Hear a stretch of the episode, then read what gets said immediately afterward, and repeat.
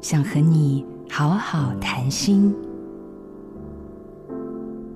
一位父亲在公司受了气，长期隐忍，回到家看到孩子就怒骂：“你怎么功课都还没写？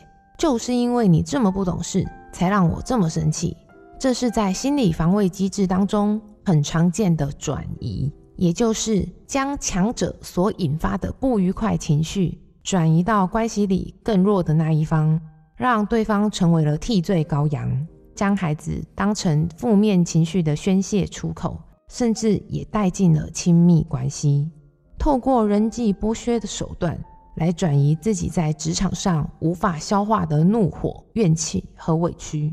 这是属于自己的人生课题。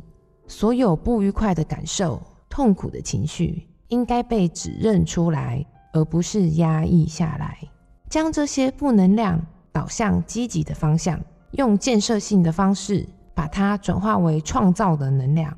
不再怪罪命运，学习正确的负向情绪转化方式，就能够跨越困境，学习面对创伤，温柔轻抚。我是心理师洪培云，做自己的主人，找回你的心。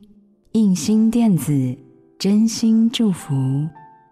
好家庭联播网，中部地区。